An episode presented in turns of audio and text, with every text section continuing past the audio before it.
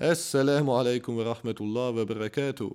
Willkommen zur nächsten Folge von Produktiv als Muslim. Wir hatten in der letzten Folge angefangen mit einem Buch, und zwar das Buch Die 40 Ahadith von Imam al-Nawawi und der Übersetzung und dem Kommentar von Samir Mustafowski.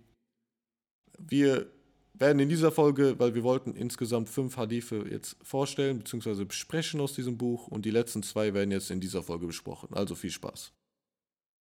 Und dann kommen wir zum nächsten. Und zwar ist es Nummer 22. Es geht um den Weg zum Paradies.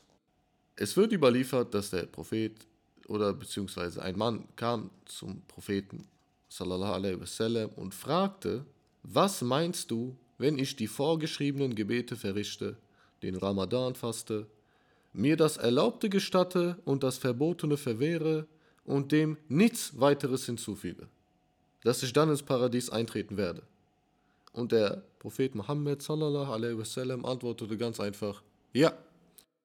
Äh, ich kenne den auch noch aus anderen Versionen, wo dann ein, ein, äh, ein Mann aus der Wüste, also von diesen Leuten, die in der Wüste leben, äh, der kam so, die kannten keine Manieren so. Und äh, der hat anscheinend den Propheten so am Nacken gepackt, so, weil er mit ihm reden wollte. Und äh, nicht am Nacken, aber am Gewand, was am Nacken ist, hat er, das hat er ihn gepackt. Und so feste gepackt, dass äh, die Spur seiner Hand im, im Gewand blieb. Also, dass man die hätte bügeln müssen. So. und, äh, und dann eigentlich auf eine recht respektlose Weise das halt gefragt hat: so, ja, ich werde jetzt nur beten, äh, fasten, kein Haram machen, komme ich dann ins Paradies. Äh, und, und nichts mehr so. Und äh, der Prophet hat dann bestätigt, ja, er kommt ins Paradies. Und was dann auch noch passiert ist, dass die Sahabi eigentlich gerade wütend wurden, also beziehungsweise gerade etwas dazu sagen wollten, dass man halt nicht so mit ihm reden kann oder auch, und auch aus dem Grund, dass, dass man er wollte ja eigentlich äh, keine, keine Sunna-Handlung machen. Er hat einfach gesagt, okay, ich bete, faste und dann Schluss, komme ich ins Paradies, ja oder nein? Und da hat der Prophet sallam aber gesagt, ja, du wirst ein Bewohner des Paradieses sein. So. Und da waren die Sahabi auch ein bisschen erstaunt, so, dass man eigentlich äh, dafür belohnt wird. Aber ähm, warum ich diesen Hadith jetzt auch zeige, ist, um einfach mal zu sagen, hey, guck mal, wie simpel es ist. Ich sage nicht, mach keine Sunna-Handlung, ich sage nur, ähm, die Basis sind die Hauptpflichten.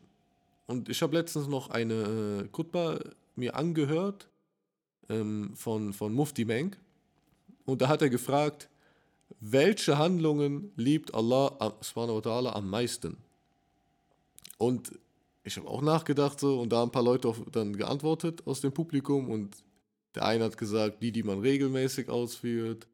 Der eine hat gesagt, die, die man heimlich ausführt und so weiter und so weiter. Er hat immer Nein, Nein, Nein gesagt und danach hat er die echte Antwort preisgegeben und sie, sie lautete, die Taten, die uns als Pflicht auferlegt wurden.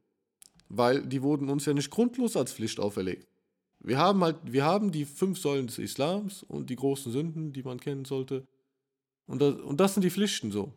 Der Rest ist, ist Sunnah und auch schön und empfohlen und etc. etc. Aber diese einen Sachen sind Pflichten, das ist die Basis.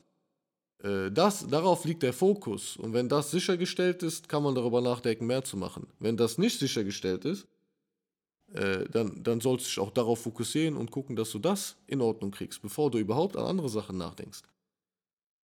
Und auch gleichzeitig der Effekt äh, von diesem Hadith ist, dass wenn man immer perfekt sein will, immer mehr machen will, immer Angst hat, so. Das ist nicht gut. Also, das sollte nicht Islam sein. Islam ist eigentlich simpel. Und äh, ich fange mal direkt an mit den Erläuterungen des, äh, des Autoren und des Kommentatoren. Und dann kann ich selber ja noch Dinge hinzufügen. Also in diesem Hadith wird eigentlich ähm, die Interpretation von Imam al-Nawawi mit aufgeführt. Er sagt nämlich, dass mit dem Verwehren des Verbotenen, also mit allem, was haram ist, dass man äh, sich auch den verbotenen Dingen fernhalten soll und mit dem Gestatten des Erlaubten, alles was halal ist, äh, dass die erlaubten Dinge aus der Überzeugung heraus, dass Allah diese Dinge für erlaubt erklärt hat, ausgeführt werden sollen. Also ähm, alles, ja, dazu kann ich jetzt nichts weiter sagen. Was hier noch kurz äh, auch hinzugefügt wird, ist, dass äh, die Hajj und äh, Zakat nicht erwähnt werden, weil die zwei zu der Zeit noch nicht zu den Säulen des Islams bzw. zur Pflicht gehörten. Also das kam dann noch danach erst. Und was bedeutet Islam eigentlich? Das haben wir schon mal in einem anderen Buch erklärt bekommen. Islam bedeutet eigentlich, sich dem Willen Allahs vollständig zu unterwerfen und alles zu akzeptieren, was Allah geboten bzw. verboten hat. Dieser Hadith besagt, dass eigentlich die Mustahab-Handlungen, also die Sunnah-Handlungen, die nicht obligatorisch sind, keine Voraussetzung sind für jemanden, um ins Paradies einzutreten. Und darauf wollte ich nämlich auch hinaus. Dieses, also sei dir einfach bewusst davon, mach die fünf Säulen des Islams, halte dich von den großen Sünden fern und du wirst ins Paradies eintreten. Also so simpel ist es.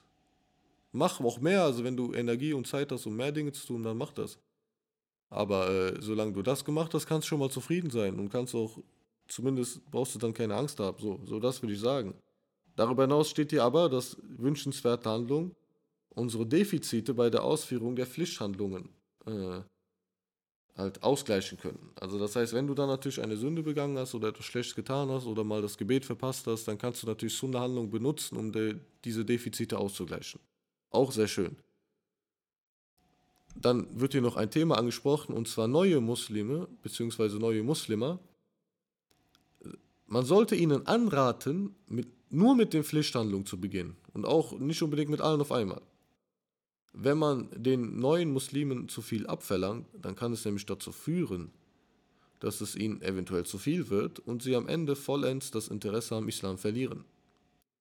Und gleichzeitig sollte man auch Konvertierte nicht zu umstrittene Themen oder Ansichten im Islam beschäftigen. Und sie sollten, sich auch, sie sollten auch nicht gefragt werden, für welche Rechtsschule sie sich entscheiden, weil das sind alles Dinge, die kommen vielleicht irgendwann. Aber wie gesagt, im Mittelpunkt stehen diese Säulen und deswegen sind es auch die Säulen. Islam ist eigentlich dafür da, um uns die Dinge einfacher zu machen und nicht komplizierter. Meistens machen wir es uns aber komplizierter. Und Perfektionismus und sowas ist auch, wenn man es auf die falsche Weise tut, nicht gut. Den Ihsan, den wir eben besprochen haben, der ist gut. Ist für Allah so gut wie möglich zu probieren. Aber eine, es gibt auch einen schlechten Perfektionismus, dass man alles, alles machen will, ohne Prioritäten zu setzen. Aber man kann halt nicht durch dieses Leben ohne Prioritäten.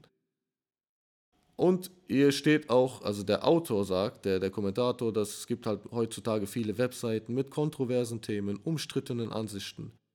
Viele verschiedene muslimische Gruppierungen und sogar Sekten, die nur für ihre eigenen Ansichten werben und gleichzeitig andere kritisieren, ja, das sind eigentlich alles Dinge, wovon wir uns fernhalten sollten. Und dann denke ich mir auch manchmal, es gibt so wenig Muslime, die es schaffen, überhaupt die fünf Säulen zu machen. Und ihr denkt nach über kleine Sunna-Handlungen, die umstritten sind. Das ist, das ist absurd, ist das. Naja. Fazit: Dieser Hadith zeigt ein wesentliches Merkmal des Islams, nämlich dass der Islam eine Religion ist, die auf Einfachheit basiert. Es gibt einen minimalen Anspruch, der von jedem Einzelnen gefordert wird, und zwar die Ausübung der religiösen Pflichten, El-Fard, und das Vermeiden der Verbotenen. Indem man diese minimale Forderung erfüllt, erlangt man das Wohlgefallen Allahs und verdient es sich dadurch ins Paradies einzutreten. Man wird dazu ermutigt, wünschenswerte Handlungen je nach Kapazität des Einzelnen auszuführen. Die beliebtesten Handlungen bei Allah sind solche, die regelmäßig ausgeführt werden und seien sie auch gering. Das ist natürlich auch ähm, wahr. Wenn du etwas einmal ausführst, ist schön, aber eine Gewohnheit ist immer am besten. Etwas, was du immer ausführst. Und es gibt sogar ein Hadith dazu, dass wenn du zum Beispiel dir als Gewohnheit äh, nimmst, jeden Abend Surati, Suratu Yasin zu rezitieren. Ja, ist eine schöne, mittelmäßig lange Sure im Koran. Stell dir vor, du nimmst dir das jeden Abend vor und du machst das seit einem Jahr jeden Abend. Nimmst du dir die 15 Minuten und rezitierst diese schöne, diese schöne Sure. Wenn du es dann mal vergisst, dann schreibt Allah dir dieselbe Belohnung auf, als hättest du es trotzdem getan an diesem Abend, weil es eigentlich eine Gewohnheit ist und du hast es einfach vergessen. Also so, so wichtig sind Gewohnheiten im Islam. So, dabei belasse ich es auch, weil ich rede wieder ein bisschen zu viel, merke ich. Aber ich wollte noch ein, einen Hadith äh, in diesem Podcast besprechen. Ich weiß, die Folge ist viel zu lang. Vielleicht teile ich die auch, vielleicht auch nicht. Naja. Es geht um die Erlangung der Liebe Allahs. Hadith Nummer 38 in diesem Buch. Allah, der Erhabene, hat gesagt, wer einen von meinen Verbündeten bekämpft, dem habe ich dem Krieg erklärt. Mein Diener nähert sich mir nicht mit etwas, das ich mehr liebe als das, was ich ihm zur Pflicht auferlegte. Mein Diener hört nicht auf, sich mir durch zusätzliche Frömmigkeit zu nähern, bis ich ihn liebe. Und wenn ich ihn liebe, bin ich sein Hören, mit dem er hört, sein Sehen, mit dem er sieht, seine Hand, mit dem er zupackt, sein Fuß, mit dem er geht. Wenn er mich um etwas bittet, werde ich es ihm gewiss gewähren, und wenn er bei mir Zuflucht, Schutz sucht, werde ich ihn gewiss unter meinen Schutz stellen. Ist ein langer Hadith. Ähm, die Pflichten werden eigentlich in zwei Kategorien aufgeteilt. Also zwei, ne, sorry. Die Diener Allahs werden in zwei Kategorien eingeteilt. Erstens diejenigen, die die Pflichten erfüllen und sich von den verbotenen Dingen mehr fernhalten. Dann gibt es aber auch diejenigen, welche sich nicht mit den Pflichten und Verboten begnügen, sondern darüber hinaus auch freiwillige Handlungen ausführen. Ja, ähm, das ist jetzt, könnte man denken, ein Widerspruch mit dem, was ich eben gesagt habe. ist es aber eigentlich nicht. Natürlich, wenn du die Pflichten alle erfüllst und die sogar mit Leichtigkeit erfüllst, also wenn du zu dem Punkt kommst, wo du sagst, hey, ich mache das gerade mit Leichtigkeit, fünfmal am Tag beten und weiß ich nicht was, so, dann kannst du natürlich mehr machen. Und dann ist es vielleicht sogar deine Aufgabe, um mehr zu machen, wenn es dir leicht fällt. Weil es soll einem äh, auch nicht zu schwer fallen, aber es soll einem auch nicht zu leicht fallen. So, das ist eigentlich, der Mittelweg ist dann wieder der richtige. Es steht ähm, auch im, im Koran, sicherlich über Allahs Gefolgsleute soll keine Furcht kommen, noch sollen sie traurig sein. Diejenigen, die glauben und gottesfürchtig sind, für sie ist die frohe Botschaft im diesseitigen Leben und im Jenseits. Keine Abänderung gibt es für die Worte Allahs. Das ist der großartige Erfolg. Und das Konzept der Wilaya, um, das, es ja eigentlich geht, soll aus fünf Punkten bestehen. Die Liebe zu Allah, die Furcht vor Allah, der Glaube an Allah, Hingabe, Ehrlichkeit, Aufrichtigkeit und fünftens Gehorsam gegenüber Allah und Befolgen seiner Anweisungen.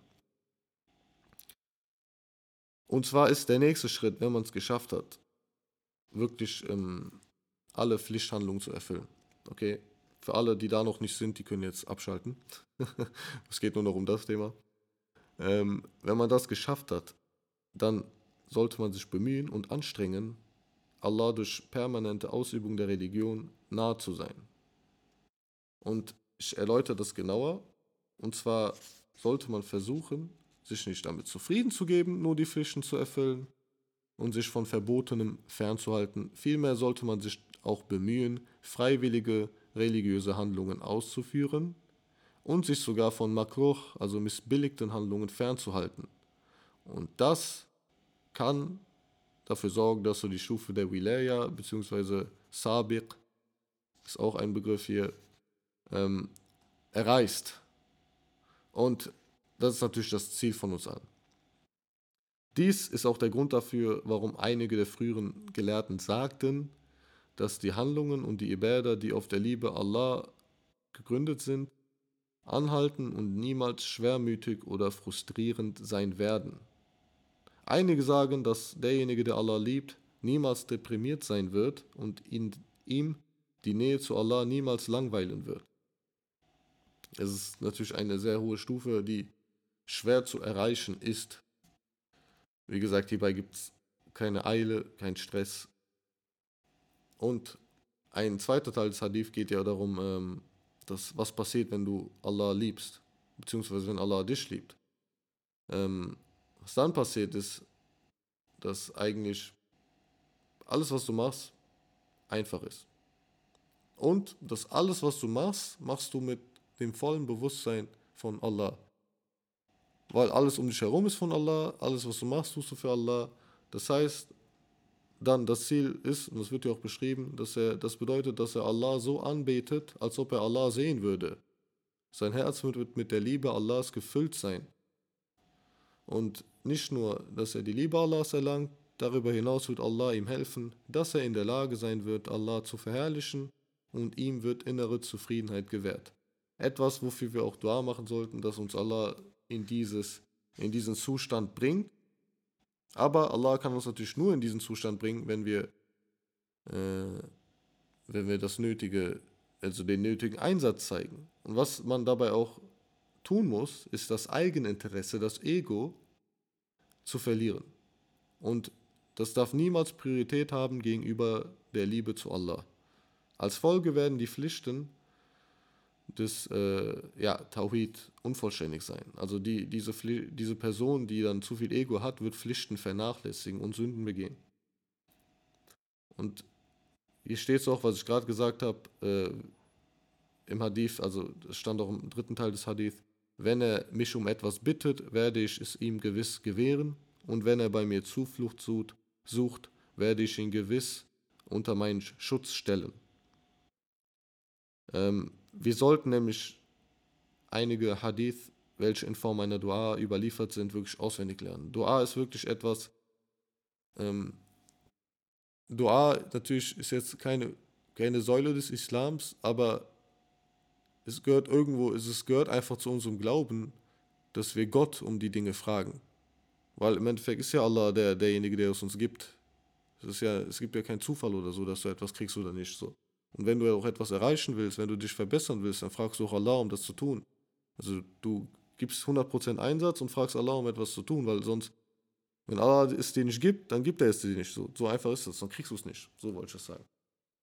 Es gibt ja auch äh, den Hadith, der steht jetzt hier nicht drin, dass äh, wenn Allah dir etwas geben will, dann könnte die ganze Menschheit ihn nicht aufhalten, es dir zu geben.